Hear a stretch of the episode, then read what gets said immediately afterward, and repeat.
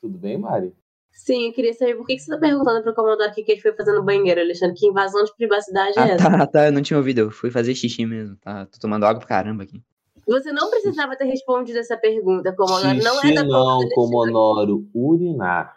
Não tem nada a ver com o Alexandre urinar, que você então. tá fazendo no banheiro. Ele não tem que ficar sabendo disso, não é da conta dele. Tirar a água dos joelhos. Tirar a água dos joelhos é mais elegante. Pode ficar. Leva pra vida. Leva pra vida esse conselho. Tirar a água dos joelhos. Levarei, levarei. E aí, Marquinhos DJ, faz o sample de guitarra.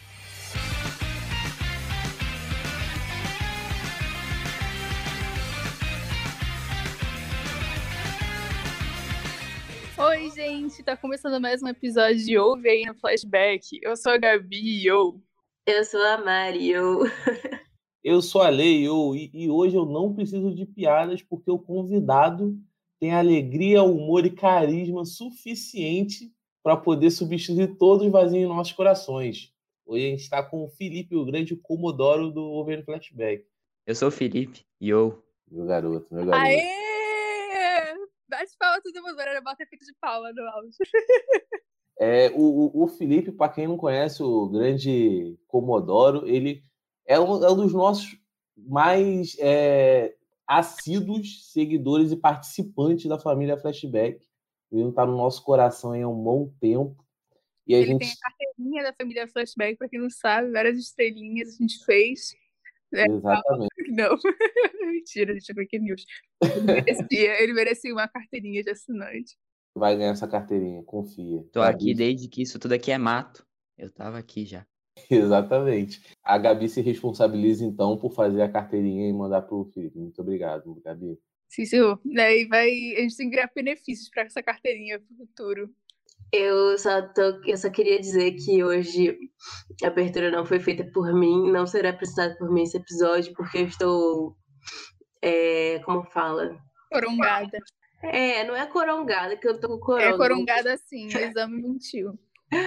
Eu estou debilitada, mas eu não podia deixar de vir, porque o Comodoro tá aqui. E eu também não podia deixar vocês sem minha presença. Então, é, eu não me responsabilizo por nada que aconteça nesse episódio, porque ele está nas mãos de Alexandre. É só isso que eu queria dizer. Os dias marianos estão contados, galera. Então valorizem enquanto ainda podem. Exatamente. É, mas, bom, então, infelizmente não vai ser hoje que a gente vai se safar da Mari. Mais um dia com a Mari perturbando aqui a gente. Me desculpa. Em breve, em breve, a gente vai, tá, a gente vai conseguir pelo menos dar um, dar um golpezinho de Estado, né, Mari? É, tá vendo como é que eles são, gente? Eu não tenho o menor respeito nesse podcast aqui. Nem quando eu tô doente, quando eu tô enferma, sabe? Fiz todo o esforço pra estar aqui hoje e é assim que eles me recebem. E com esse questionamento, eu vou puxar a primeira pergunta para o Comodoro. Comodoro, você prefere ser respeitado ou amado? Respeitado. Com certeza. Então, Mari, você, você tem demais e você, você é amada, não é respeitada. Me desculpa, mas. Ah, a pergunta não é essa. A pergunta é: você prefere ser temido ou amado?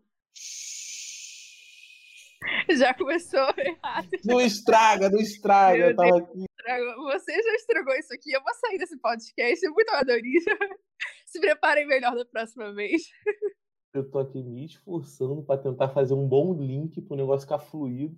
Gabi, fiscal, fiscal de frase. Já é, pô. Mas é porque na minha meu raciocínio, se você ama alguém, você respeita, Alexandre. Não tem essa, não é ou. Ou. O ou ele é exclusivo, não pode estar errado. Ah, entendi. É, Comodoro, então, é, é possível respeitar o Danzo e, e não amá-lo? Na real que, na real que não, né? Então tá bom. Se fudeu. É, é, só, só um ganchozinho mesmo, que eu tô aqui, a desesperadamente introduzir o bate-bola, que a Gabi Vai, está bate-bola. todo momento, tá todo mundo para me atrapalhar. É isso, tá vendo? Hoje, vou te gongar hoje. Tipo, já, já, já não tava fácil, agora então tá mais difícil. Gabi é, é, é os meus pesos, é meus é, pesos de perna do Rock Lee. Mas vamos lá então. Comodoro, como você está nesta noite, neste dia, nesta tarde, nesta manhã, ou seja, o horário que as pessoas estejam ouvindo. Cara, eu tô saber de noite. muito frio.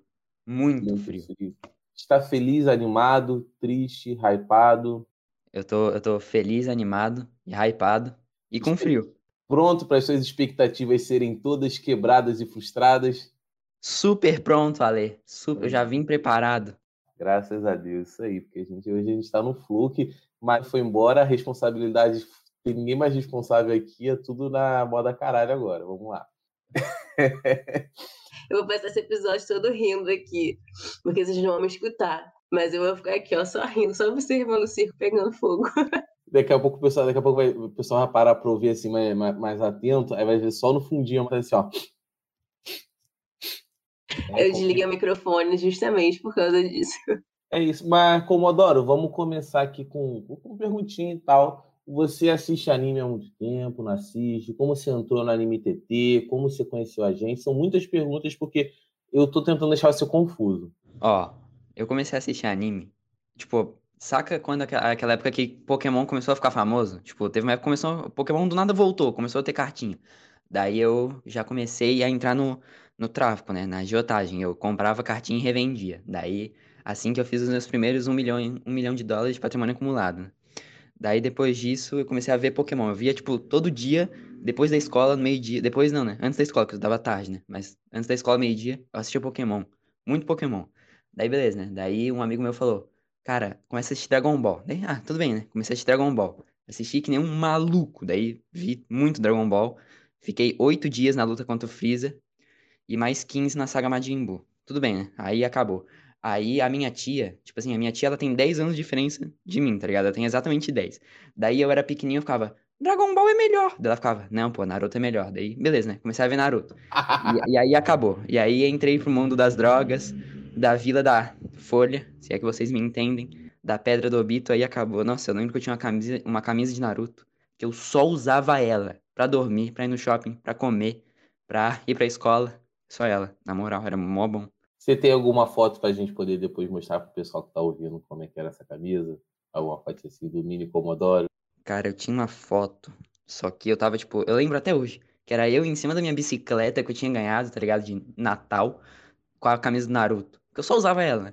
Mas daí eu não sei cadê essa foto, mas tipo, é uma foto impressa, tá ligado? Não é nem uma foto de celular. Então, a primeira missão sua pós-episódio vai ser procurar essa foto que todos estamos extremamente ansiosos para você com a camiseta do Naruto na bicicleta. Tudo bem? Vou, vou procurar, vou procurar.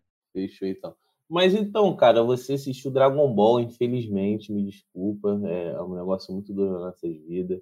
Você foi, entrou muito bem assistindo Pokémon, que eu também sou cria de Pokémon desde novinho, jogava de videogame pequenininho, apanhar. Ó, oh, te contar uma história aqui engraçada, pra você como é que a vida é.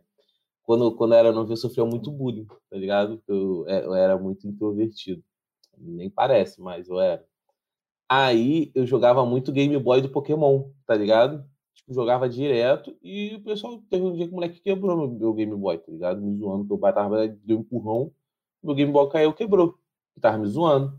Anos depois que eu me formei, quando teve o estouro do Pokémon GO, eu fui na praça jogar Pokémon GO, né? Como todo bom jovem fã de Pokémon. E ele tava lá jogando Pokémon GO. A gente a gente se abraçou, jogamos Pokémon GO junto. E eu mandei ele se fuder. A vida tem dessas. Eu tô com muita pena de você agora, do mini Alexandrezinho com cabelo de Rock Lee sendo empurrado. E aí eu pensei que no final ia ser uma história tipo Midori e Bakugou, que você fez, fez amizade com uma pessoa que fez bullying com você. Mas você fez certo, Alexandre, e você não deixou barato. Muito bem, parabéns. Não, exatamente porque eu, eu tinha. Eu já, já não era mais tão baixinho, eu já não era mais tão frágil. Aí eu falei, pô, a gente tá todo mundo aqui burro velho, ele não vai me bater na rua, no meio de todo mundo. Tá ligado? Qualquer coisa que tava por ali, socorro, tô sendo agredido. Quando você fica mais velho, brigas são menos comuns e tem mais consequências, entendeu? Devia ter quebrado o celular dele, ali. É vingança aqui, aqui é vingança. Se eu ver ele um dia, eu, eu pode deixar que eu vou quebrar o celular dele, tá bom? Obrigado, eu, eu, eu, eu, queria aqui o, o, garoto que fez bullying com a Leo te deseja todo o mal do mundo. Se você estiver escutando, saiba que eu estou te desejando muitas coisas ruins, tá bom? É isso. Mário, não é assim. Você não pode ensinar essas coisas para as pessoas. A gente tem que desejar boas energias. A gente tem que estar tá rodeado de coisas positivas. Mas eu tô, concordo com você, porque, porra, meu Game Boy era carão, viado. Eu tava muito bem no jogo. Eu tava, porra, mal. E esse menino era ninguém mais, ninguém menos que o Bakugou. Retiro o que eu disse. no clima do episódio. Retiro o que eu disse, não desejo nada de mal pra ele, então. Brincadeira. Ó, pera aí, antes de começar, eu quero dizer aqui, ó, que eu sou o maior stan do Bakugou dessa face dessa terra, tá? Então, por favor, gente, calma. Ninguém fala tão mal dele assim. Ah, hoje o episódio o Bakugou brilhou, né? Então você tá for- bem servido. Se for. é, Não é farpa se for true. É que É verdade. Não é farpa se for true. Não é farpa se for verdade. Não é falar mal se for verdade. pior que eu odiava, eu odiava o Bakugou no início, mas agora eu me apeguei a ele. Depois do, do arco passado, início da terceira temporada, agora eu não tenho, eu não tem jeito. Depois que eu me apego ao personagem, ele pode fazer o que ele quiser, que eu não vou mais criticar ele. Ele pode matar a mãe, que pra mim eu vou falar tá certo, a mãe merecia. Brincadeira. É o Itachi, né. Mariana? Sim. Mas e tu, Comodoro? Fala comigo, cara. Qual foi, tipo assim, dos animes que você viu, qual, qual que te acho que aconchega mais o coração? É Hunter x Hunter? Ou não? É Hunter x Hunter. Não tem outro melhor, na real. É muito bom, né? Tadinho, você tão novo já é fã de, já é órfão de anime, né? É. Ai, tadinho da coluna dos mangakas, né? Vamos rezar. Aliás, graças a Deus, essa semana voltou, né? O Gege vai voltar a escrever. Graças a Deus, pra alegria. Ou, ou pra tristeza, né? De quem acompanha o mangá, porque puta merda. Eu vi no Twitter da Lulu, porque é a minha primeira e primeira fonte de mais, e primeira e mais importante fonte de informação sobre o Jujutsu é a Lulu, Jujutsu Comics. Tá aqui feita a propaganda, Lulu. Beijo. Te tá entregue. Mas então, vamos pro bate-bola aquizinho rapidinho, só pra dar um gás, já é? Bora. Já é então, Comodoro. É Naruto ou Gon? Gon. Goku ou, ou Kakashi? Um aleatório. Só pra... Hum, Goku. Interessante. Porra. Vemos, vemos que tem. Vamos ver então. É Danzo ou Mestre Kami? Mestre Kami. Jiraiya ou Mestre Kami? Jiraiya. É Mirin ou Madara? Eu falei Mirin certo? Primeiro, hein? Meruem. Mil vezes. Vamos lá, animes. É Hunter, não, Hunter x Hunter não, que já... Dragon Ball ou Naruto?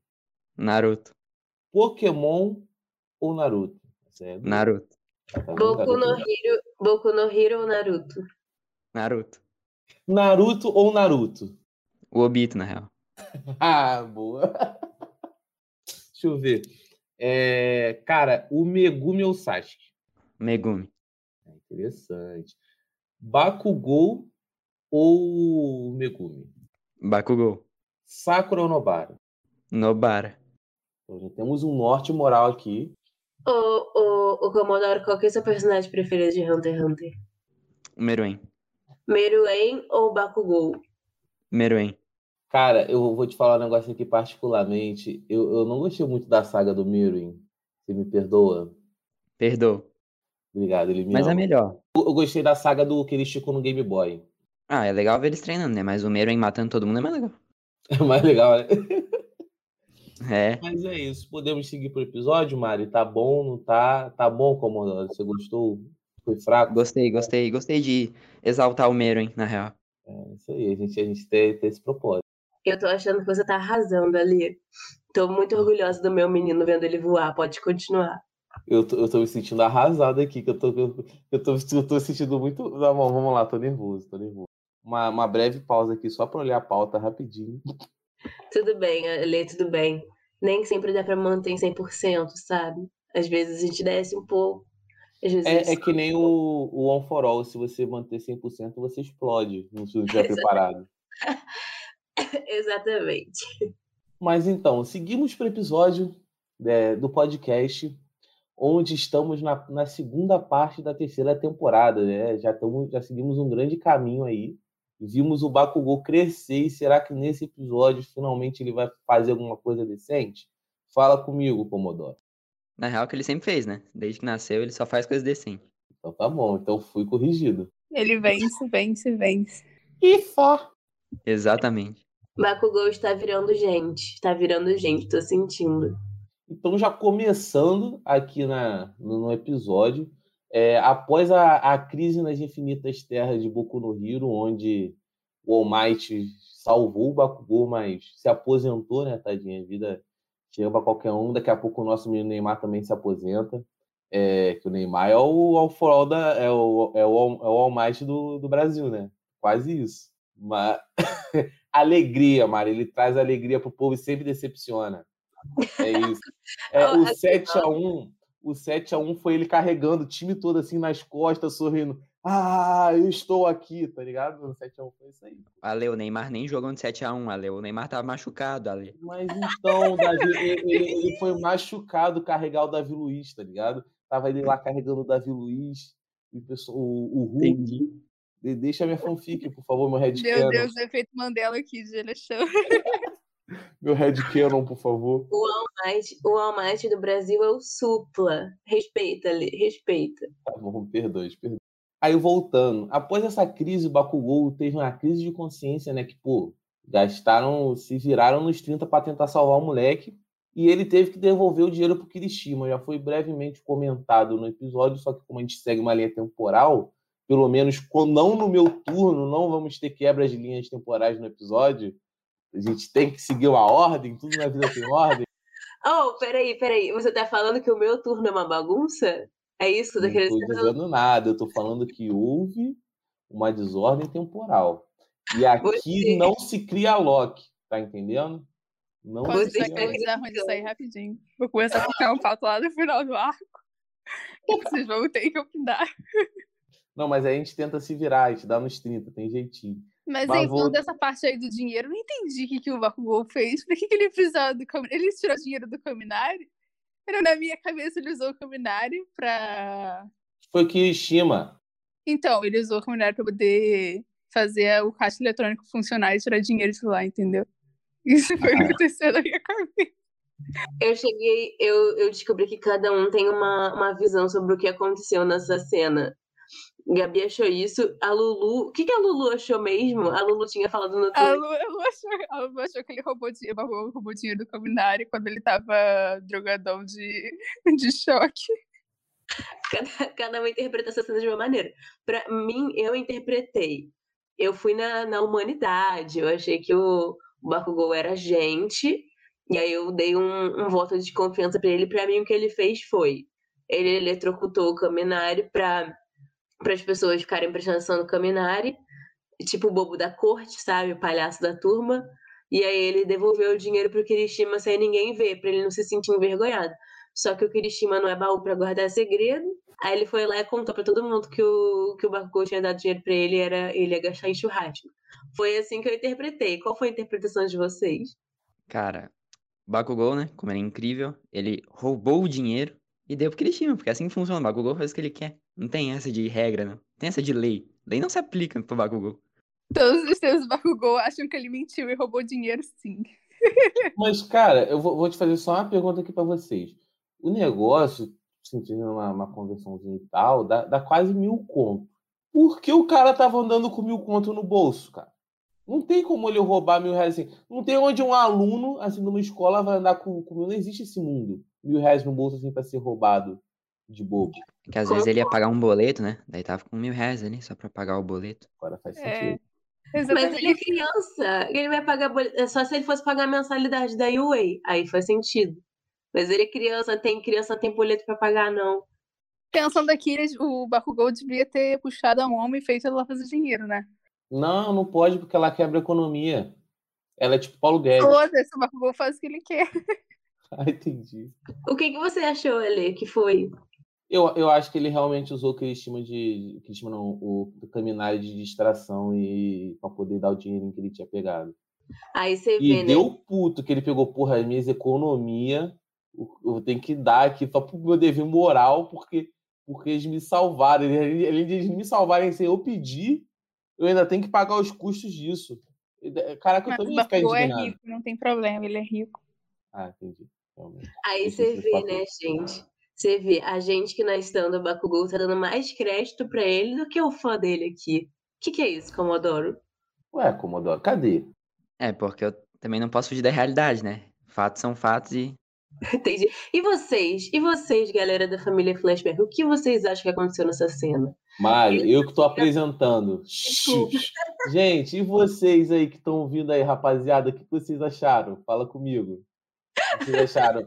100% natural. É, fica quem quer, fica quem quer, hein? Ele, ele roubou ou, ou ele ou ele se, só, só usou de distração? Tá aí, tu, também aceitamos sugestões de, de, de que aconteceu, hein? Esse é o, o One Piece de, de, de Boku no Hero. Ninguém sabe o que é One Piece e ninguém sabe o que, que o Bakugou fez nessa cena. Esse é o maior mistério do anime até agora. É isso aí. Então podemos seguir ou alguém quer comentar o, a, tenta, o, a acusação de furto do, do Bakugou? Podemos seguir? Então, logo depois a gente vai para um momento mais pesado que dá para falar bastante coisa sobre, que é a Tsuyu cobrando a responsa do, dos vacilão, né? Os marginal foi lá, quebrou as regras de novo, ida. Ele paga de certinho, mas é um arrombado. Eu não entendi essa crise da Tsuyu. Mas eu dou toda razão pra ela, porque pra mim ela reina nesse ah, Eu entendi, eu entendi. Comodoro, você pode explicar pra Gabi? Eu tenho certeza que você entendeu. Que ela se sentiu mal porque ela falou, ô rapaziada, não salva, não faz merda aí não. E daí os caras fizeram e. Foda-se. É isso? Nem eu entendi, na real. Então, eu vou aqui, eu vou. Ela eu é um personagem muito complexo, né? Como eu adoro. Como pode Sim. um sapo ter tantas, tantas, tantas Como questões? pode um sapo falar? Como, como uma, um bom anfitrião, como, como uma garça, eu, eu mastigarei a, a, situação e entregarei na boca dos filhotinhos pra vocês entenderem, tá bom?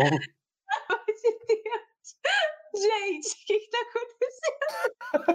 Como fazer o resto do episódio só fazendo analogias a animais? Não, calma, Gabi. Não, mas se você quiser também você fica à vontade. Aqui é um Qualquer oportunidade de... agora eu vou ter, eu vou usar analogia de animais. Gente, então... calma que meu pulmão tá funcionando direito, eu não aguento mais rir. então, o que aconteceu? É aquela parada. Ela, como futuro heroína, é, que investe sua vida no, no, na profissão de ser heroína, ela faz o curso técnico da Dilma, tá ligado? Para poder ser heroína. E aí ela, ela, ela também tinha essa vontade, esse dever. Cara, não dá para falar com Mariana rindo do lado, tá ligado? Não dá, gente. Mas Mariana, é... desliga a câmera. Não, desliga não, que eu me senti sozinho e se eu tiver que olhar para mim vai ser pior. Mas... Ele vai, igual uma garça, deglutir a informação. Cara, mas aí, voltando ela também queria salvar o pessoal, tá ligado? Só que, pô, não dá para você fazer, tipo assim, o que você quer, por mais que você tenha seu ímpeto de herói, porque tem toda uma estrutura, tá ligado? E se você ficar quebrando as regras, você, como herói, seu principal papel é manter a, ordem da, das coisas, tá ligado? Eles simplesmente foram egoístas, egoístas com os sentimentos de todo mundo, tá ligado? Tipo assim, falaram, não, eu vou seguir o que eu fazer o que eu quero e foda-se as regras, tá ligado? Enquanto todo mundo tava se segurando para não quebrar, porque todo mundo queria quebrar.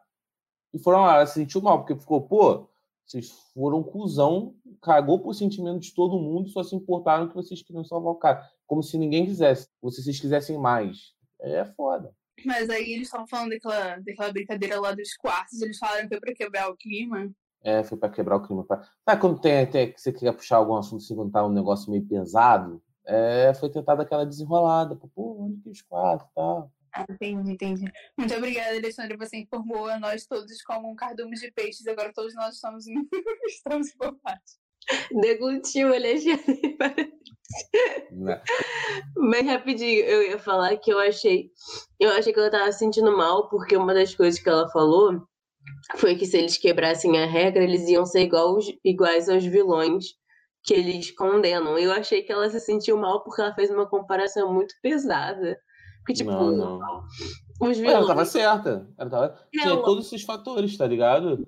Claro que ela tava certa, claro que ela tava certa. Tudo que ela fala, ela tá certa. Mas, como ela é perfeita, eu senti que eu achei que ela tivesse ficado se sentindo um pouco culpada também por ter comparado ele com vilões, sendo que, tipo, o que eles estavam fazendo era tentando salvar um amigo, tentando fazer uma coisa boa, sabe?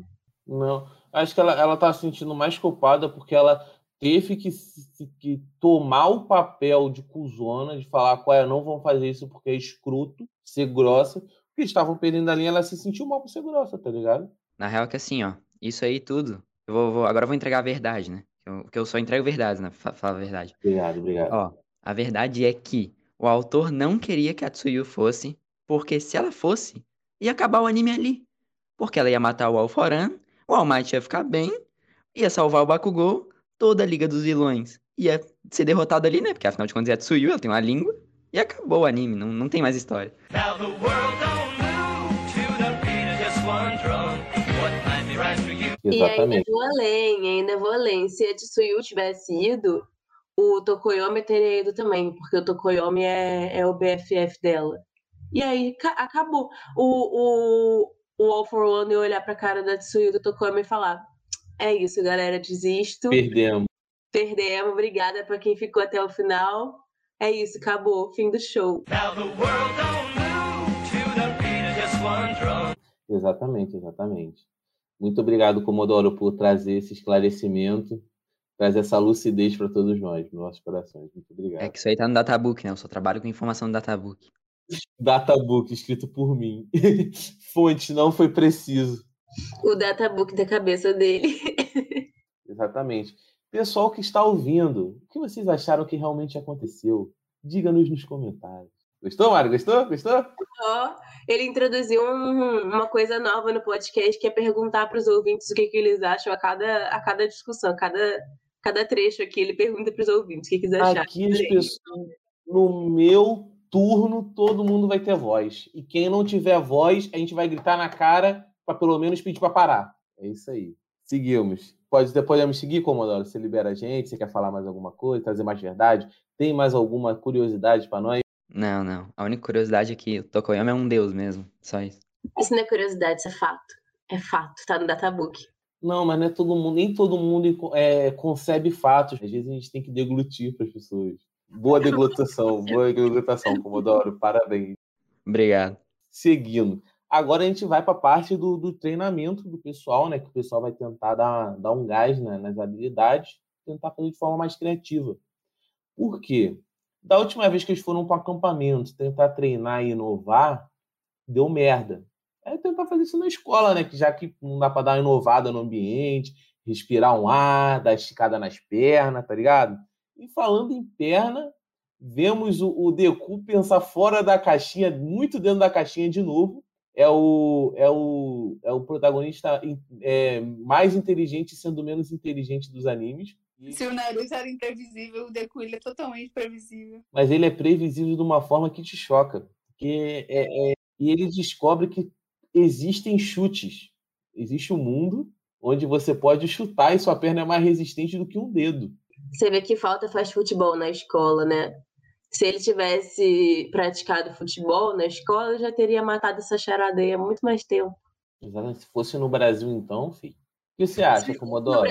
Brasil, se fosse no Brasil, o próprio All Might chutaria ao invés de socar. Muito bom. Boa, boa observação, dona Mari. Seguimos. Comodoro, tem mais alguma coisa para acrescentar sobre esta grande inovação do nosso menino? Cara, tipo assim, desde o início do anime, fala a verdade, fala a verdade mesmo. Desde o início do anime, quando eu vi que o, o One for All era pra ser passado, saca? Dava de passar, eu pensava, tá ligado? O que que eu ia fazer se eu recebesse? Cara, desde o início eu pensava, cara, eu ia muito chutar os bagulhos, tá ligado? Ia ser muito mais foda, tipo, segurar com a mãozinha no chão e dar uma bica na boca de alguém. Qual que é a graça de dar o soco, tá ligado? Pô, dar o soco ali acabou. Agora um chute é muito mais forte, muito mais estiloso também, né? Estiloso, eu diria. Vazou o Comodoro lutando capoeira.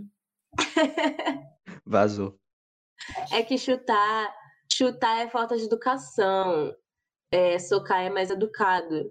Exatamente. E também, e também vocês têm que lembrar que os, as pessoas que receberam o, o All for One foram treinadas por um velho. E velho, se chutar, ele quebra a perna. Então ele prefere usar os braços. Eu- Agora eu tentando aqui é, dar uma aliviada depois desse grande comentário da Mari, vou trazer um pouco mais de seriedade aqui para o podcast, né? Vamos, vamos tentar falar. O Deku, ele foi além de descobrir que a perna é mais resistente. Ele teve a genial ideia de perceber que às vezes você não precisa ser tão forte se você for tão rápido, se você for muito rápido. Ele, ele se ligou no, ele, ele entendeu porque o Minato é forte. Teve duas paradas que motivaram ele. Três. Três paradas. Paradas. A primeira foi o Gran Torino, tá ligado? Ele viu que é muito útil a, a agilidade, a movimentação, que é útil, tá ligado? Na verdade foram quatro, mas vamos lá. Só de muitos motivos. Mas vamos lá. Gran Torino foi a primeira. A segunda eu esqueci. Amadori... Amadorismo comemorando a partir de agora. A terceira é que o- a mobilidade ela é muito útil para os heróis. Mais para frente a gente vai ver, a Deavor explica que grande parte do que ele consegue fazer por ele ser o número 2 e ter um degrau muito distante do All Might é que ele consegue se movimentar e estar resolvendo as situações antes delas perderem o controle. Então a gente vê que a agilidade é tudo para um herói. Outra foi o foi quando ele, ele meio que vê com o Bakugou também que a agilidade, além da força do Bakugou, é um fator muito importante para ele como herói. E a segunda nunca vai ser lembrado. Pessoal, quem tá ouvindo, duvido vocês descobrirem qual era a segunda. Eu falo para eu falo se quem acertar, ganha um prêmio. Ou seja, ele vai esperar as pessoas falarem, é isso. Ele é- E qualquer coisa que as pessoas falarem, ele vai falar, sim, é isso mesmo. Era isso que eu tava pensando, sendo que nem era. É só pra ele ter o que dizer. Não, no final, no, no- final do, do, do podcast eu devo lembrar, eu vou jogar na sua cara que tinha um porquê, tá bom? Porque no meu turno, não. Alguém quer comentar mais alguma coisa, gente? Vocês- Gente, vocês estão falando pouco, o Gabi não tem teoria, Comodoro também.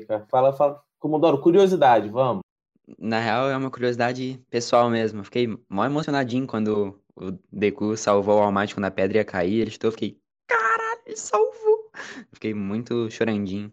Eu queria falar que tudo que o, que o Midoriya, tipo, não tudo, mas assim, muitas das coisas que ele faz e que ele evolui é pensando no, no Bakugou, tipo, tudo que ele, ele evolui é porque ele aprendeu alguma coisa vendo Bakugou. E, desculpa, Lê, vou ter que furar a linha do tempo aqui, perdão. Mas no final dessa temporada, ele mesmo fala isso, que tudo que, tipo, apesar dele dele ter o All Might como referência maior, o Bakugou também é uma grande referência para ele, porque é a referência mais próxima que ele tinha. Então você vê que vários dos movimentos que, que ele tem são inspirados em coisas que ele aprendeu vendo o Bakugou lutando, ou vendo o Bakugou errando e tudo mais, porque ele sempre observou o Bakugou muito de perto. Então, tipo, eu acho muito, muito interessante como até nisso, até na evolução do, do Midoriya, o Bakugou é importante, né?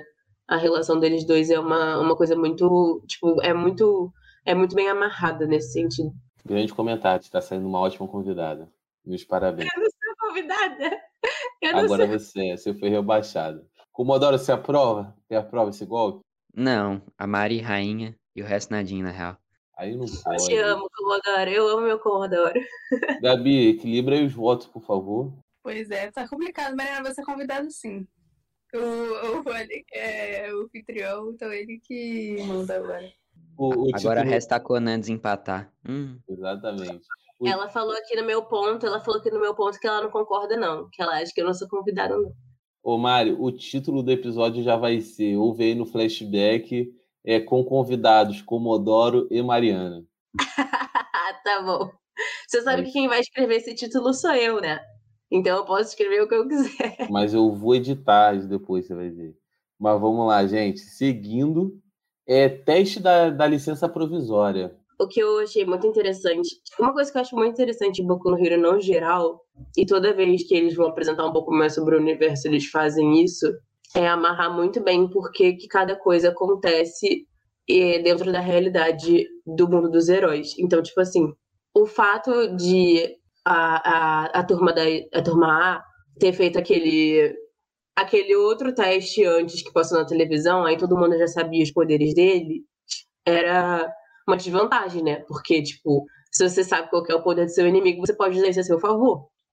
Só que mesmo assim, o, o Aizawa, ele foi lá e falou, dane-se, vocês vão fazer o teste do mesmo jeito, porque na vida real, quando vocês forem lutar com vilões, os vilões já vão saber quais são os poderes dos heróis, porque os heróis aparecem na televisão o tempo todo. Os heróis é, são conhecidos mundialmente, então eles já vão saber qual é o seu poder. Então você tem que saber, você tem que lutar contra isso, você tem que lutar com desvantagem, porque na realidade, no dia a dia, você vai estar sempre em desvantagem. Então você tem que saber como usar isso a seu favor.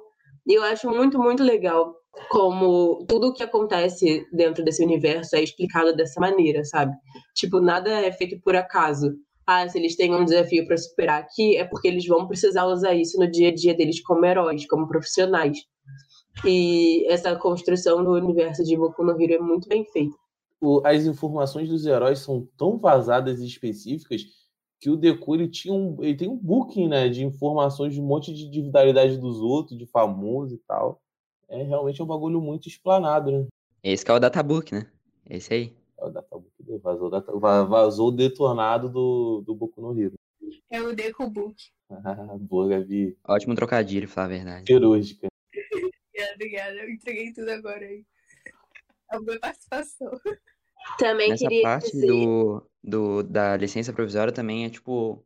É a partir desse momento que expandem, né? O universo de Boku no Hero, porque até lá só existia a UA. A gente sabia que existia mais escola, né? Mas, tipo, a UA era a única que a gente conhecia. Daí chegou o Shiketsu lá, que é, que é o outro colégio, que é o segundo, né? O- A UA é do leste e o Shiketsu é do oeste, eu acho. É alguma coisa assim, ou ao contrário.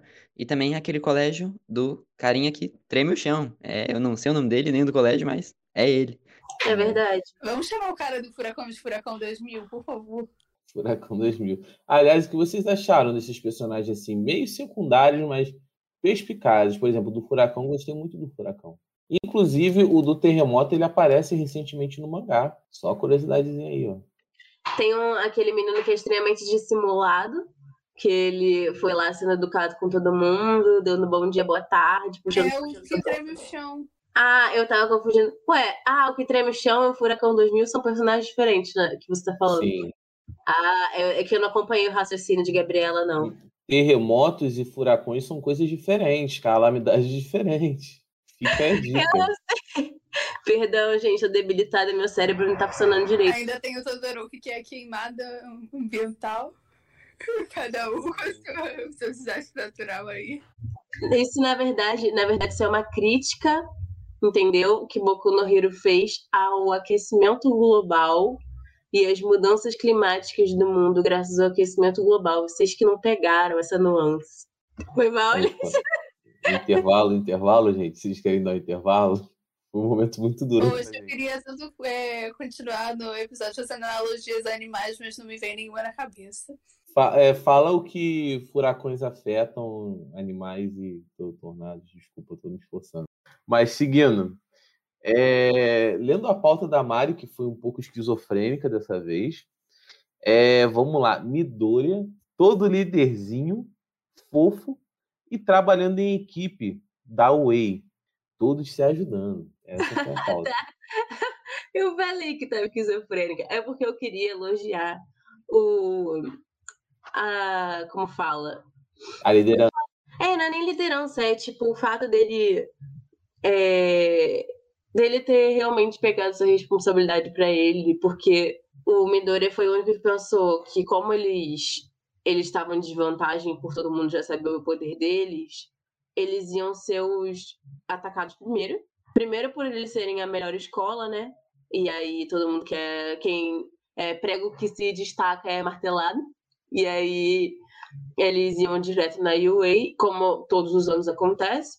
E por eles também saberem já o poder do, do pessoal da UA, eles seriam os primeiros a serem atacados. E aí, o Deco foi o único que pensou, pô, galera, a gente tem que se unir pra se proteger. Eu achei muito, muito legal, tipo, muito interessante o, o, o Deco ter pegado essa liderança pra ele. Todo mundo, todo mundo aceitou, menos o Bakugou e o Todoroki, porque eles são, são rebeldes. E, e eles foram indo juntos, sabe? Eu achei fofo, por isso que eu botei todo líderzinho fofo, porque eu achei ele todo líderzinho fofo. E eu achei que também foi uma evolução do personagem, porque ele é todo, todo tímido, introspectivo. E pra ele ter pegado essa liderança sozinho e ter ido foi uma evolução pra ele também. É que ele é o número um. O número um ele vai à frente. Ele colocou liderança e proatividade no currículo e tava sob pressão. Ele tinha que fazer isso, tá ligado? Então, eu queria fazer a propaganda aqui do Todoroki, que ele não é. Ele não é rebeldezinho, ele é autossuficiente. Parabéns. E o Bakugou também. É, você defende o Akugou, daí eu defendo o Todoroki daqui. É, o Comodoro, com essa deixa de liderança e proatividade, poderia ler seu currículo pra gente? Cara, eu tenho mesmo meu currículo aqui. Tu quer que eu leia de verdade? Aí pra gente. Peraí que eu vou pegar. Enquanto ele vai pegando, eu só queria falar que. é, mas realmente, tipo, o fato dele ter, ter liderado também é parte do motivo de que ele vai ter que assumir o lugar do All Might. Ele vai ter que ser o número um. Então ele tem que pegar essa responsabilidade pra ele, não importa o que aconteça. Por isso que, por isso que eu quis apontar. Por isso que eu botei líderzinho fofo. Porque ele é líder, mas ele não deixa de ser fofo por causa disso. Muito bom, Mari. Parabéns. Boa noite, pessoal. Que saudade. Chegando aqui no meu currículo, tá? É um belo currículo. Não falarei informações pessoais, tipo a minha rua e nem o meu bairro e cidade pra não ser sequestrado. Fora isso, Pode passar o zap também lá, o pessoal gente deixa. beleza, beleza. Ó, primeiro, né, é uma folha, tá ligado? A folha 4. Daí tem meu nome. Felipe Goulart Giacomelli ali em cima, né? O pessoal saber quem eu sou, né? Tá, daí tem dados pessoais, né? Tem meu endereço, meu bairro e cidade. Daí tem os objetivos, que é tão vergonhoso que eu não vou poder falar. Lê, lê, todos- lê, lê, por favor, seus objetivos. eu não Ô, posso. Comodoro, Comodoro, vamos ser sinceros aqui. Todo protagonista de Shonen tem que ter orgulho dos seus objetivos. E você, pra gente, é um protagonista de Shonen do nosso podcast. Então, por favor, Ó, eu vou, vou, vou explicar primeiro como a gente corta, a gente surgiu. corta, a gente corta, a Tá. gente corta. Não, não precisa cortar. Cheguei minha mãe, ô mãe, na moral, me ajuda a fazer o currículo. Ela falou, tá, vou ajudar. Daí ela bem assim, tá, daí tem que colocar teus objetivos. Daí ela, daí eu bem assim, mas não tem objetivo só, eu só quero trabalhar mesmo. Daí ela bem assim, tá. Então, mas o que que tu quer? Por que que tu quer trabalhar? Assim, ué, pra ter dinheiro.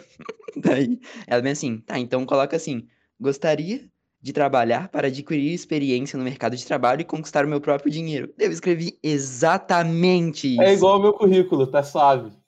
Ele foi sincero. Na, na real, tipo, nem era pra ter objetivo, porque o objetivo é não morrer de fome. Esse é o objetivo de qualquer currículo. Fato, fato. Daí, daí, tipo assim, daí tem os cursos embaixo. Comodoro, pra que Você você mentiu quer? algum curso? Não, Não, não, não, fala, não, tipo assim, não, não Não. fala se você mentiu algum. Você mentiu Não. algum? Não. Não, todos eu tenho diploma, de verdade. Eu ia pedir pra você falar todos eles e a gente adivinhar qual você mentiu, mas tá suave então. Tá, eu posso criar um, daí vocês adivinham qual que eu menti? Já é, já é, faz isso aí. Ó, programação básica, programação avançada, robótica, artes 3D e é, design gráfico.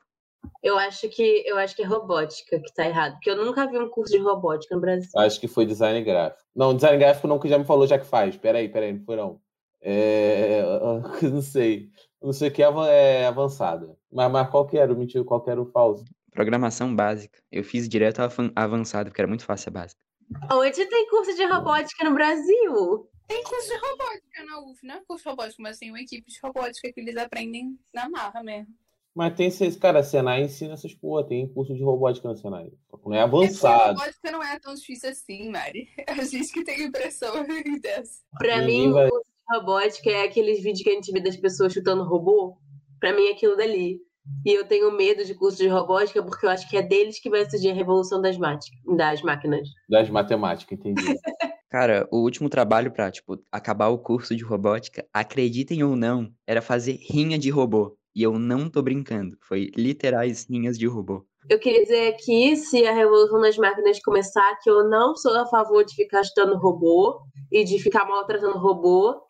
Eu não, eu não concordei com isso, não apoio isso, tá bom, robôs? É isso. Eu, eu, eu já aqui, eu já discordo, eu odeio todos os robôs, e se aparecer na minha frente, eu irei fuzilar os robôs em prol da humanidade. Eu, eu serei líder da rebelião humana contra os robôs, essa ditadura inaceitável.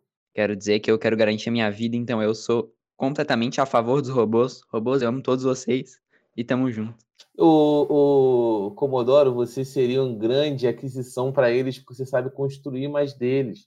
Enquanto eles não se automatizarem suas construções, você vai poder inovar e ajudar eles a crescerem cada vez mais, cara. O Alexandre já está planejando a revolução dos humanos dentro da revolução das máquinas. Exatamente. Você vai fazer eles cair de dentro para fora e ser- você vai ser meu contato, Comodoro. Então esse é o, o Attack on Robots. Exatamente, ataque não é. Tatakai, porra, vou virar um pombo no final dos animes. Ai, meu Deus do céu, Alexandre, vamos seguindo. Mas vamos seguindo então. Eu nem me lembro mais em que parte a gente estava. A gente Olha, estava no Midoriya, Midoriya líderzinho ajudando todo mundo. Ah, tá. Eu estou achando que é so far. Estou achando seu turno um tanto quanto esquizofrênico. Queria deixar aqui isso claro. No meu turno, isso não teria acontecido. Eu sei que o ouvinte está ouvindo e tá dando boas risadas, porque tá maravilhoso isso. E no ruim, no ruim você corta, Mari. O problema é do editor. Eu vou cortar nada, não. Quero que as pessoas saibam quem, quem que é o apresentador delas. É, seguindo aqui agora, vamos se voltar para o episódio, voltando aqui ao norte, depois de grande aventura no currículo do Comodoro. Obrigado, Comodoro, por tudo. Você entregou entretenimento. É, voltando ao episódio, é, a Mari colocou na pauta esquizofrênica dela que é Midoriya finalmente aprendendo que tem que salvar antes de salvar outra pessoa. O Deco aprendendo que finalmente tem que se cuidar antes de cuidar do próximo. Porque uma vela apagada não tem como acender a outra. Gabi, profundo, hein? Caralho. Eu não sei nem se essa analogia encaixa aqui, mas, mas é isso. Galera, Eu autocuidado fiquei. em primeiro lugar. O que, que o Deco faz? Agora ele faz skincare. Então agora ele é um. Ele avançou como super-herói, entendeu? Primeiro que eu fiquei frustrado que não teve animais nessa analogia. E você, Comodoro? Igualmente, cara. Na, na realidade, eu acho que, de verdade, todo episódio a gente tem que, pelo menos, citar um animal como um inseto, né? E aproveitando que a gente tá falando de inseto, vamos mais uma vez louvar o Deus Chino, que eu não podia deixar de comentar sobre ele. Amém. Chino que sempre soube que ele tem que cuidar antes de cuidar dos outros, né? Ele tem que se cuidar antes, sempre Homem-Aranha à frente do seu tempo. Obrigada, Comodoro. Obrigada, isso foi muito importante, porque acho que no episódio passado a gente não falou do Chino, então a gente estava devendo. É A gente verdade. falou, a gente falou. Agora eu entendi que minha semana foi horrível. Fui amaldiçoada. Na Chino verdade, perdoe. eu queria falar dessa parte aí, é, do, do Midoriya salvando outras pessoas, se salvando de salvar outras pessoas, que foi um foi uma ilusão, porque ele teve esse insight quando ele estava lutando lá com o povo de outra turma, e aí a Uraraka aparece, e aí ele pensa, não, não vou lutar com esse povo, porque se eu lutar, vou me machucar, e eu preciso me salvar primeiro, antes de salvar qualquer outra pessoa. Só que não era a Uraraka, era a menina que estava disfarçada de Uraraka, e ele sabia, ou seja... Na verdade, era a Toga. Toga. Era a menina disfarçada de Araraca que depois era Toga. Vulgo Toga. Sabe aquela, aquela boneca, aquelas bonequinhas russas que uma entra dentro da outra? Foi totalmente essa Sim. menina aí nesse ar. Exatamente. Então foi tudo uma ilusão, porque pareceu que ele aprendeu a lição, mas se ele tivesse aprendido mesmo, ele teria largado a garota lá. Mas ele não largou, por quê? Porque todo protagonista de Shonen, ele tem que fazer esse tipo de coisa, entendeu? Ele deixou, salvou a menina, sabendo que ela era inimiga, podia, podia machucar ele, mas ele não se segurou. Então ele não aprendeu a lição ainda direito. Tá, só pra, só pra perguntar. E o que aconteceu com a menina de verdade? Alguém, alguém sabe? Ela foi morta pela Toga. Não, não, ela aparece viva depois, pô. Ela é, faz, a- ela. ela faz o, o EAD junto com o Bakugou e o Furacãozinho Todoroki. O que aconteceu com ela foi Boa Noite Cinderela. Da cara, a Toga ela foi muito sagaz que ela se meteu no meio de todo mundo sozinha, só zoeira, conseguiu o sangue do Midoriya, que foi um bagulho perigoso.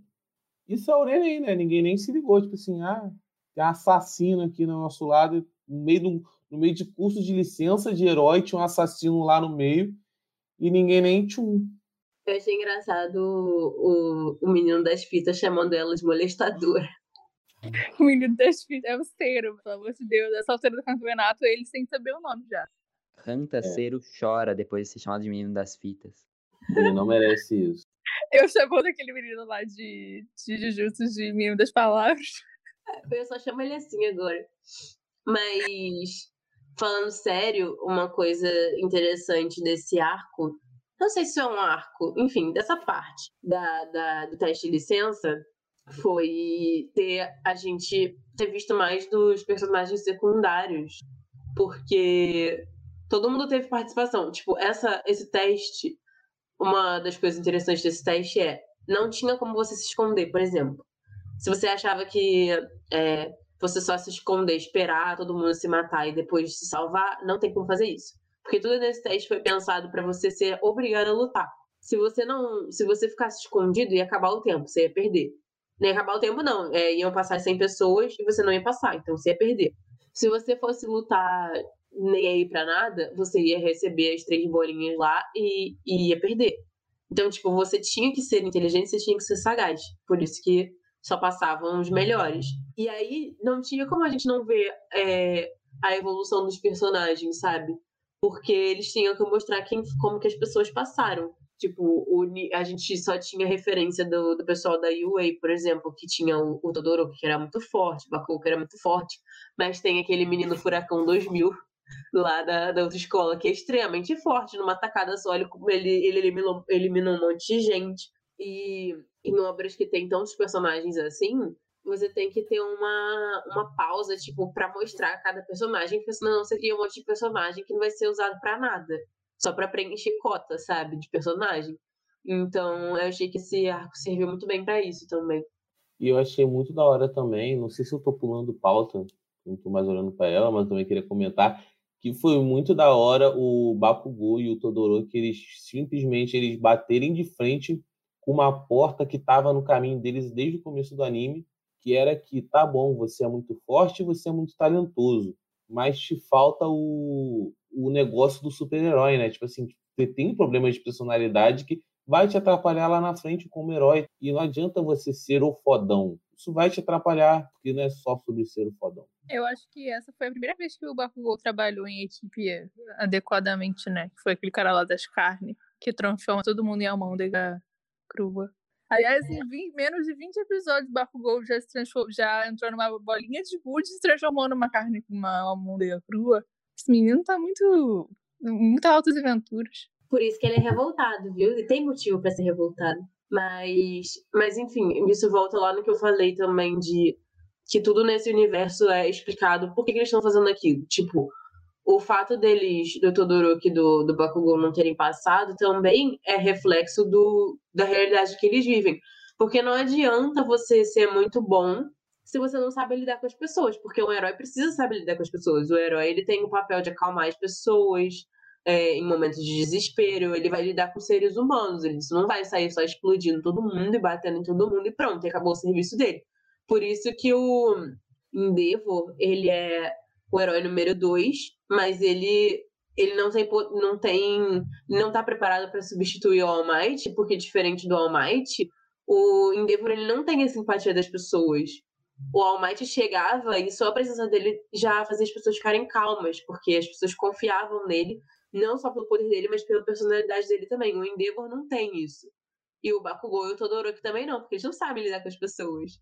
Então esse, esse teste ele foi muito bem feito para realmente todos os heróis passarem por serem heróis completos, não só bons de porrada, digamos assim. Uma coisa interessante que eu acho sobre essa questão do Endeavor é que vale lembrar que ele é o herói número 2 há anos. E, cara, não é possível que ele não saiba quais são os efeitos dele, mas eu acho que o cara ele, tipo, ele tá tão na zona de conforto dele sendo um grande babaca que ele não, não tipo assim, sabe quando você, você tipo, meio que prova quanto mais velho você fica, talvez, mais mente fechada você fica, né? Você não, não, não tende a melhorar a sua personalidade, mesmo que seja sobre o seu trabalho, né? Gabriela, eu quero que você peça desculpa pro Endeavor agora por ter chamado ele de babaca. Não tiro nada do que eu disse. o que, que não me você arrependo de nada. O que, que você acha do Endeavor, Comodoro? Ah, ele é meio mente fechada, né? Cabeça dura. Mas ele é forte, né? O que importa é ser forte, na real. Tem que ser legalzinho com pessoa, não. Tem que só salvar. é, tem que, você tem que ficar grato só por, por ter sido salvo. É isso. Seja grato que alguém te salvou. Foda-se. É, é, o cara tá lá arriscando a vida e ainda tem que ser gentil. Que gentil, cara, pelo amor de Deus. Já tá errado de tá, de, de tá tendo que ser salvo, né? Se ficasse em casa, não precisava estar sendo salvo. Fato. Acredito que é um fato. é, e é por isso que a gente não pode ser herói, tá vendo? Uma coisa que eu tinha. Eu percebi que a gente não falou, que aconteceu. Vou quebrar a linha do tempo de novo, hein? Vou quebrar a linha do tempo. Que a gente não tinha comentado no, em outro episódio, já que a gente tá falando de Endeavor. Quando o All Might perdeu o poder, e aí o Endeavor automaticamente virou herói número um, ele ficou extremamente revoltado. Porque ele não queria ser herói número um por, pelo, pelo rival dele perder os poderes. Ele queria ser herói número um por mérito próprio. Baixou o Bakugou, né? Que deu um piti com o Todoroki quando ele ganhou o número um. Por isso que, que eu, eu, o Endeavor ele tem umas coisas sobre a personalidade dele que são bem interessantes. Assim.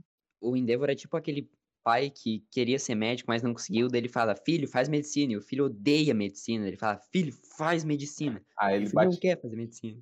Aí ele bate em todos os filhos até eles serem médicos. Exatamente. Ah, e também uma, uma coisa importante sobre esse teste também é o trabalho em equipe, de novo, né? E aí eu queria dar, fazer um destaque aqui, Best Moments, para a Momo, obviamente, porque a Momo carregou o time dela todo sozinha praticamente, sabe? Aquele time lá da menina que toma chá. Quase acabou com todos eles. E a Momo fez o, o a estratégia lá, tadinha da minha, da minha menininha de Suyu, desmaiou no meio do serviço. E a Momo, tipo, fez tudo. Ela ajudou todo mundo ali, provando mais uma vez que a Momo é a personagem mais inteligente do anime, acima do Midori. Acima de uma menina que a inteligência dela é a individualidade dela. Parabéns, ela perdeu na própria área. Mas vocês perceberam, né? Que só, assim, ó. O único jeito de não fazer a história acabar por ali é tirar a Tsuyu de combate. Porque se ela tivesse acordada, acabou.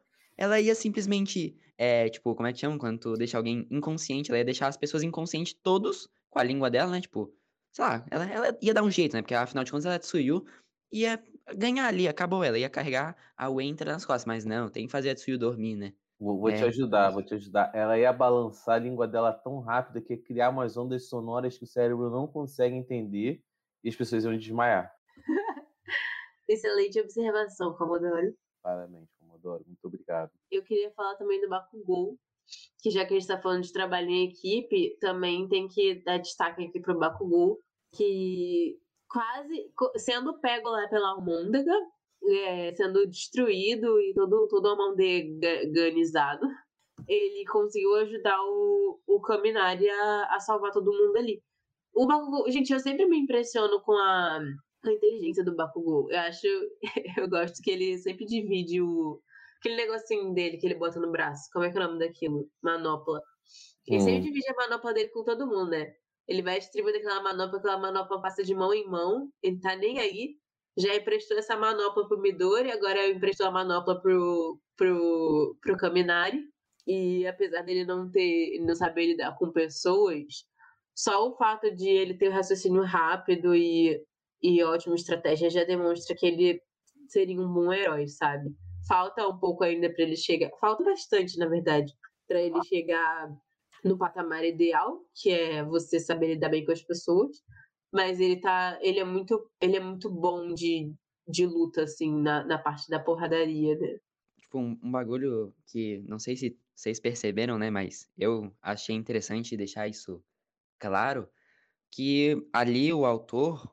Caraca, eu parecia um cara que analisa os negócios falando, né? Mas, tipo assim, ali o autor que tá, que tá escrevendo Boku no Hero, ele quis deixar claro os dois melhores alunos de todas as escolas, né? Porque, tipo assim, todo mundo meio que, entre aspas, passou graças ao trabalho em equipe, ou graças à participação de alguém, tipo, uma dupla, um trio, ou um quarteto e tal. E, mas os dois alunos que passaram sem ajuda de ninguém foi o Todoroki e o Furacão 2000. Eles passaram, tipo, independentes, 100% emancipados, 100% jovens e vívidos, com a casa própria, independentemente de ninguém. Autossuficientes. Exatamente, chegou. Eu ia chegar, eu ia chegar nesse raciocínio aí. Mas é exatamente isso. Todoroki solou os sete espadachins da névoa e o e o cara do Furacão 2000 solou metade dos participantes, né? Então a gente já vê os dois mais fortes.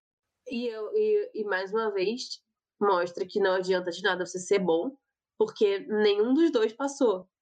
Eles foram um dos primeiros a passarem na primeira fase, porque eles são muito bons, mas não adianta de nada você ser bom. Tipo, não é só isso que te resume como herói. Eu achei muito legal eles, é, porque na abertura tem uma transição, né, entre o olhar do Endeavor e do Todoroki, porque eles ainda têm o mesmo olhar, né? Eu acho essa coisa, essa jornada do Todoroki de decidir o que, que ele sente em relação ao pai dele muito foda. Tipo assim, ele acha que ele se livrou do pai dele, mas ele não se livrou porque, cara, qualquer um que tenha problema familiar se identificaria com isso. Você não consegue se livrar de alguém que é do seu sangue. Mesmo que você se esforce muito, você ainda vai ter um resquício daquela pessoa com você. E eu acho que não só isso, também o fato do, do pai dele ser muito bom e, e ser conhecido no mundo todo, meio que ele tem que carregar essa, esse legado, né? Então, tipo, mesmo que ele corte relações com o pai dele e pare de falar com o pai dele, sempre vai haver uma comparação entre ele e o pai, porque todo mundo conhece o pai dele. Então ele sempre tem que lutar pra estar à altura do, do filho de quem ele é, né? E parte da individualidade dele é igual a do pai, então. É, eu acho interessante que o Todoroki, tipo, sem, perce- pen- sem perceber, quanto mais ele queria se distanciar da imagem do pai, mais ele se tornava o pai dele. É um, um paradoxo muito foda, eu acho. E, aliás, se eu não me engano, tem um momento do Todoroki, é, amiga bêbada de balada de novo, que ele tenta chamar o Furacão 2000 pra conversar. Porque o Todoroki, ele é assim. Na verdade, o Furacão 2000 que vai lá falar com ele. Que ele é humilde. Não sei Também. se vocês perceberam, mas, tipo assim, o Furacão 2000, na minha, na minha opinião, não, né? É, o- Alguém fala isso aí no anime. Ele é, tipo assim, ele treinou tanto a individualidade dele que ele consegue, tipo, fazer mais que um vento ao mesmo tempo. Tem uma hora lá que ele ergue lá os carinha que ele tá salvando, ele separa o vento dos destroços da área com o dos carinha. Só que mesmo assim ele perde ponto, né? Porque é arriscado de qualquer jeito fazer isso, me- mesmo que seja muito bom. Mas ele consegue, ele trabalhou muito. Eu acho que, eu acho que ele e um personagem aí, que eu não vou falar pra não quebrar a linha temporal, são os dois melhores usuários da própria individualidade. Eles controlam muito bem. Alguém aí que é loirinho e, e sorridente, mas não O vou falar Mi- agora não. Já apareceu. Pode ele. falar, pode falar, pode falar. Mira aparece se na nossa temporada. É, É, mas. são- É, obrigada, Tudor Comodoro. Tô doida pra alguém cortar a linha temporal. Já vamos falar do final, então. Já vamos falar do final, depois a gente volta pra cá de novo. Também queria dar um destaque aqui pro menino Aoyama, que eu não acho que esse anime dá o destaque a ele que ele merece, ok? Ele é todo, todo bonitinho, todo reizinho, todo maravilhoso, se sacrificar com o brilho dele, porque ele tem um brilho externo e um brilho interno, tá? Quero falar isso aqui, que o poder dele é brilhar, mas a personalidade dele brilha mais do que o poder dele porque ele ia se sacrificar para os colegas conseguirem passar, para o Ida conseguir passar. E graças ao brilho dele, externo e interno, de novo tem que falar, todo o resto da turma conseguiu passar. Graças ao Aoyama. Mais uma vez, o Aoyama sempre está no lugar certo na hora certa. É, é- é pe- é um pouco de contraste, porque ele brilha tanto, mas ele só aparece na hora que ele tem que ser visto. Uma coisa Verdade. também que eu achei interessante nessa parte, uma coisa que eu acho muito incrível, no, que eu tenho que exaltar o Aizawa, né? E tô até estranhando quando eu exaltei o- Aizawa ainda, é que o Aizawa conhece muito bem os pupilozinhos dele, né? Ele, ele faz aquela pose. Inclusive, aquela mulher lá que fica dando em cima dele sou eu, tá? Queria falar isso aqui, me identifiquei muito com ela. Que se eu tivesse perto do Aizawa, meu comportamento seria exatamente igual ao dela.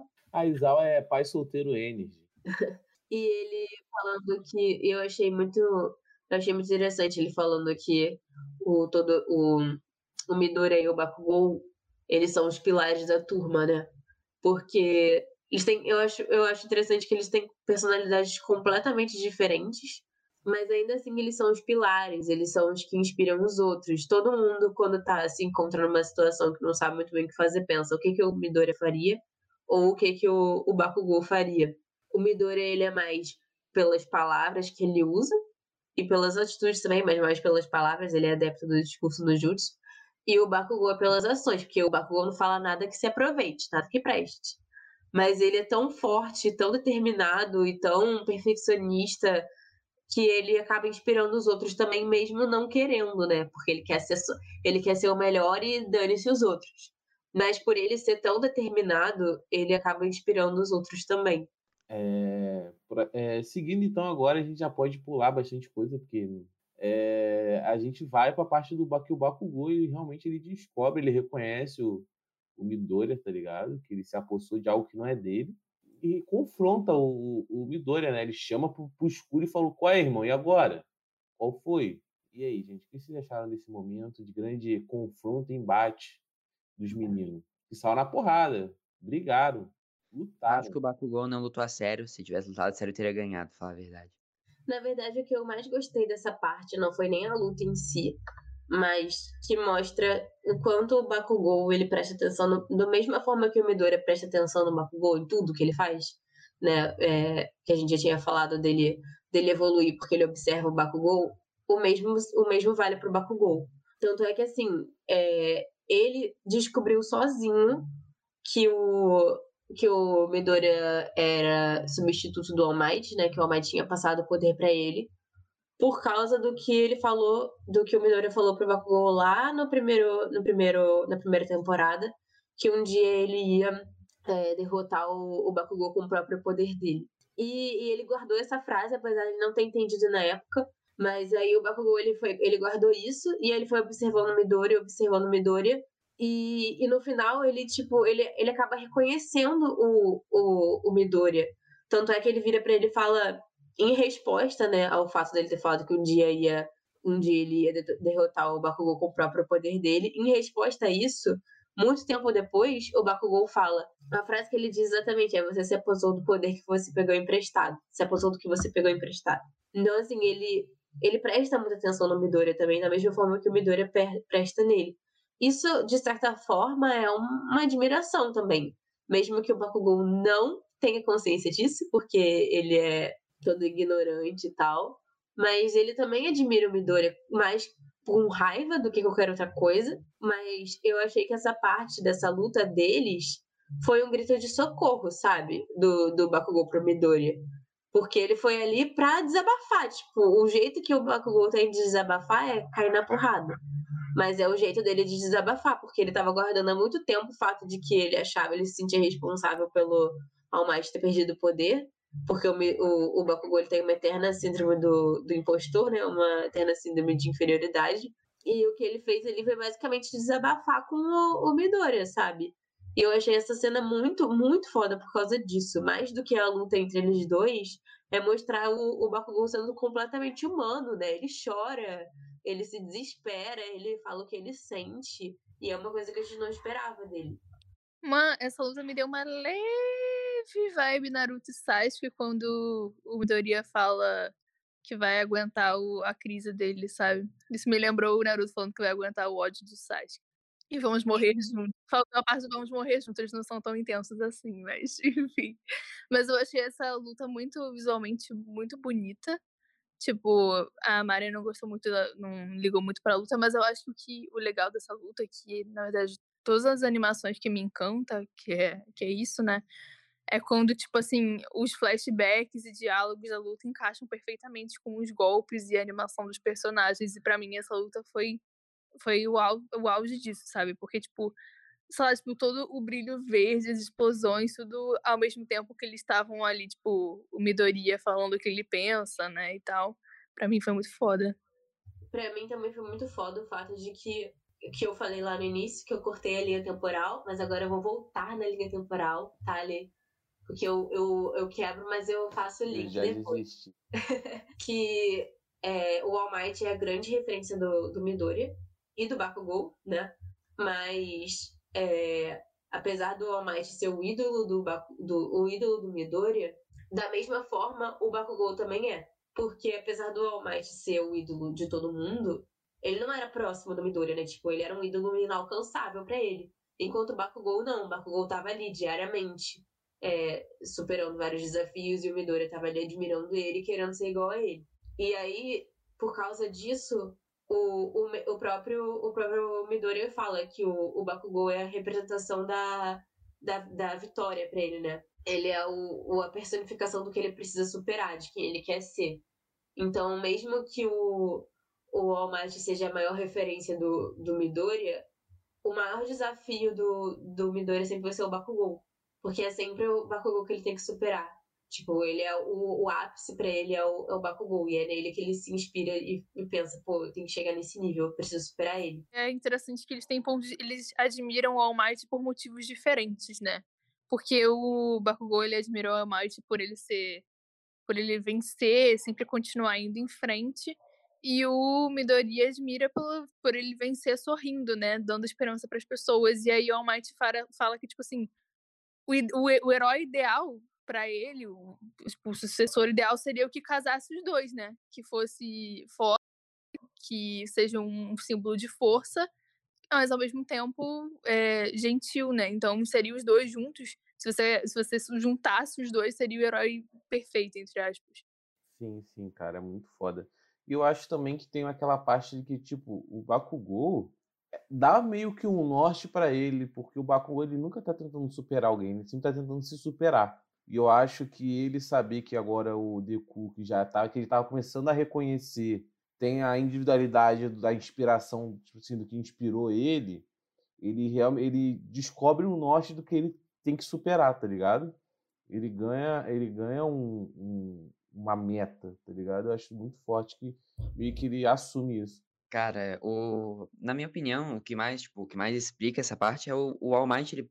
o All Might mesmo fala, tipo assim, que não tem como alguém de nível 50 e alguém de nível 1, tipo, evoluírem no mesmo ritmo, saca? Porque, tipo assim, alguém que tá nível 1 tem muito mais coisa pra aprender, é mais rápido de se, tipo, descobrir novas coisas, saca? E alguém de nível 50 não, alguém de nível 50 já tá há muito tempo, demora, tipo, já tem experiência, mas saca, tipo, tem que ganhar mais experiência, porque é mais difícil, tipo, tu já passou por muita coisa, então tu já meio que conhece tua individualidade. O Midori não, o Midori tá cada, cada dia que passa, ele descobre alguma coisa nova que ele pode fazer, uma coisa nova, e o Bakugou não, tá ligado? Daí ele vê o Midoriya crescendo e ele, tipo, crescendo, só que de forma mais lenta, ele entra em desespero, porque na cabeça dele o Midoriya é muito inferior a ele, só que ele tá vendo, tipo, meio que o Midoriya chegar na altura dele, daí ele fica assim. E também o All Might perdeu o poderzinho lá por causa dele, e tudo isso somado fez com que ele, tipo, entrasse em um colapso interno. Sim, cara, eu chorei com essa cena. Preciso falar que Todo episódio a Mari que- fala que ela chorou por alguma cena. Todo Eu já- episódio chorou, né? é meu jeitinho, é meu jeitinho. Mas o, eu acho que é, é nessa parte em que o Bakugou finalmente entende por que, que o, o Midoriya tá sempre ali.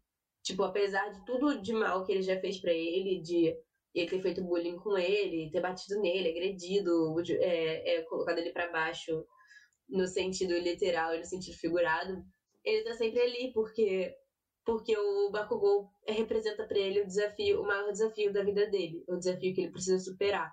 Então, eu acho que o, o, o Bakugou ele finalmente teve a oportunidade de entender por que, que, por que, que o Midoriya tá sempre correndo atrás dele. E eu acho que foi um choque de realidade pra ele também, justamente porque foi o que o, o Bakugou falou, né? Você tava sempre atrás de mim. Você tava sempre correndo atrás de mim. E agora sou eu que tenho que correr pra te superar. Você sempre correu atrás de mim e agora você tá correndo na minha frente, sabe? Eu acho que o, o Bakugou ele não entende que o sucesso do outro não é o seu fracasso, sabe? Pra ele é. Então, eu acho essa cena, achei essa cena super significativa, por isso eu chorei. Eu não, não serei julgada por isso. Ninguém vai te julgando. Gabi, você tá julgando ela? Não, E tu, Comodoro, tá julgando? aqui é um espaço de conforto. Nunca, né? Julgar a Mari não pertence à minha rotina. Eu, eu tô julgando, Mari, não acredito. Mentira. Então é isso? Tem mais alguma coisa pra falar, gente? Tem o milho. Ah, é? O milho. Vamos começar a chamar ele de milho? Milho.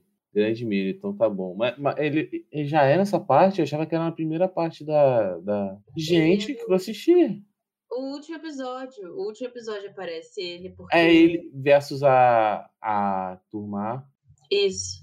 Ele pelado versus a turma. Inclusive, queria dizer que o Milho só ganhou. Eles colocam como se o Milho tivesse ganhado de todo mundo porque ele, ele tem. ele controla a individualidade dele muito bem, mas não é por isso. Eu tenho certeza que se você visse um homem pelado correndo atrás de você, você também ficaria com medo e, e se jogaria no chão pra se proteger. Então isso é tudo ilusão de ótica. É, e também tem aquela parada, né? O cara, ele do nada ele aparecia, ele entrava no chão. Ele é tipo o óbito, tá ligado? Eu entrava em pânico se visse um cara entrando no chão e saindo do chão. É bizarro. Eu acho ele bem mais realista que o, que o Kamui, porque, diferente do Kamui, as roupas dele também passam pelo corpo, né? Sim, sim. Eu sempre pensei nisso. Eu sempre pensei, se alguém tivesse algum poder, tipo, sei lá, ficar invisível. É, aliás, esse anime não peca nisso, né? Tipo, se você fica invisível, suas roupas não vão ficar invisíveis junto com você, sabe? Se você transpassa de parede, suas roupas não vão transpassar com você. Não tem isso. A agilidade é. tá no seu corpo, não tá na sua roupa. Mas era pra dar pra transpassar. E é muito bom que meio que respeita as leis da física, né? Assim, Não tem quando, Exatamente. como um objeto se ocupar o mesmo espaço duas vezes. Então ele meio que transporta por pra fora. Muito foda. É, é, é aquele splashzinho da. Já que eu falei da menina invisível, eu deveria observar aqui que a menina parece pelada na abertura. Essa abertura. Aliás, acho que a temporada inteira quase ela tá pelada. Sim, tá mesmo. O Ale não entendeu a piada e ele tá preocupado agora que ele não viu a menina invisível pelada. Não, não tô realmente. Era, su- ela usa só luva? Eu Não tô entendendo. Uma luva e uma bota na abertura. Eu fiquei, gente, não, não. E todo mundo olhando, sabe? Ah, mas ninguém tá Olhando. vendo. Ela é invisível. Ela já deve estar Mas acostumada. assim, mas a concepção de botar uma pessoa pelada na abertura, entendeu? A posição ficou legal aqui na, minha- na minha mente. A minha, não quebrei esse tabu ainda. Olha o som do tabu quebrando, olha o som. Eu vou quebrar o tabu na sua cara, então, agora, que é, é, a concepção de pudor foi criada para te amarrar, para te colocar numa gaiola. Você precisa se libertar da concepção de pudor, Gabriela. Os, os novos tempos estão aí. Se liberte, mulher, se liberte. Exatamente. É, mas, cara, é, um dos personagens do Big Tree, que é aquele, aquele de cabelinho escuro, ele, ele lembra muitas vezes a energia da Gabi. Porque eu não sei. O, o menino que parece o Sasuke? É, Por quê? não sei, às vezes, às vezes a atitude Sam me lembra um pouquinho. Ele, tipo, caraca, né, é muito parecido. Um dia eu te mostro, vou falar, cara, você tá imitando ele. Tá sacanagem. Por favor, isso vai ser uma experiência muito interessante. Já é, pode deixar. E tu, Comodoro, o que você achou do Big Tree? Fala pra gente. Cara, eu acho que o Big Tree, na realidade, eles saíram, né, da realidade de Boku no Hero e vieram pra vida real. Eles começaram um podcast chamado no Flashback. E agora estamos aqui conversando. Faz sentido, faz sentido. Você se falou, tá falado. Peraí, agora eu quero saber quem é o Milho. É o Ale, né? Olha, Chupa, Mari. Eu vou ficar peladão aqui, peraí. Você tem alguma coisa para contar pra gente? Algum, algum atentado ao pudor que você tenha cometido recentemente, que você queira relatar? Não, graças a Deus. Não bati em crianças pelado, pode ficar tranquilo. Ou seja, e eu, Exato, Deus me livre. e eu sou inconveniente, né? Que fica cutucando o chifre dos outros, fica perguntando pros outros o que, que ela. qual- como, como que é essa individualidade? eu, eu acho, eu acho que só no inconvenientes já tinha. Já tinha matado, né? Já tinha matado. Exatamente, já tinha sido pontual. Ai, ai. Isso, e com isso encerramos o episódio de hoje. Acho que Não, cala a boca. Com isso, gente, encerramos o episódio de hoje, tá bom? Só porque você melhorou. Tava, tava doentona, gente. Vou, na moral, bota no, com- antes de começar o episódio, manda o áudio que tu me mandou. Ali eu não vou conseguir apresentar, que eu estou doente. Você carregue tudo nas costas hoje. Aí agora tá indo, falando pra caralho. E, e. o flashback é minha cura. Eu não preciso de nada, apenas o flashback é minha cura. A energia do Comodoro aqui deu, uma, deu um gás pra gente, né? Total, total. Na verdade, minha, eu comecei a me curar quando você disse que ia deglutir a informação pra gente. Ali eu já falei. Depois disso, eu falei, não, eu preciso me recuperar, porque isso daqui não vai dar certo. Entendi. Mas então, pessoal, encerramos o episódio de hoje. Primeiramente, gostaria de agradecer ao nosso queridíssimo, lindo, bonito e maravilhoso Comodoro. Como você se sentiu? Por favor, dê um biscoitinho pra gente. Me, me senti muito bem acolhido nessa, nessa incrível conversa. Deixei várias, várias gargalhadas, como diria a Mari, em qualquer episódio que ela ri. Ela fala: Me deliciei com maravilhosas gargalhadas. Sempre que eu começo a rir vendo anime, eu penso: Caraca, eu tô me deliciando com gargalhadas, que nem a Mari. É isso. Isso aí, muito gratidão, mano. Tamo junto. Alexandre, você já falei que você tem que se valorizar mais. Nada de me dar biscoito aí. Não.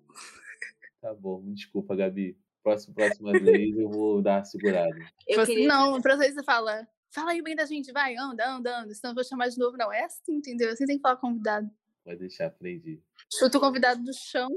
Que isso, gente? Não, próximo, próxima vez que a gente tiver que fazer a troca vai ser a Gabi.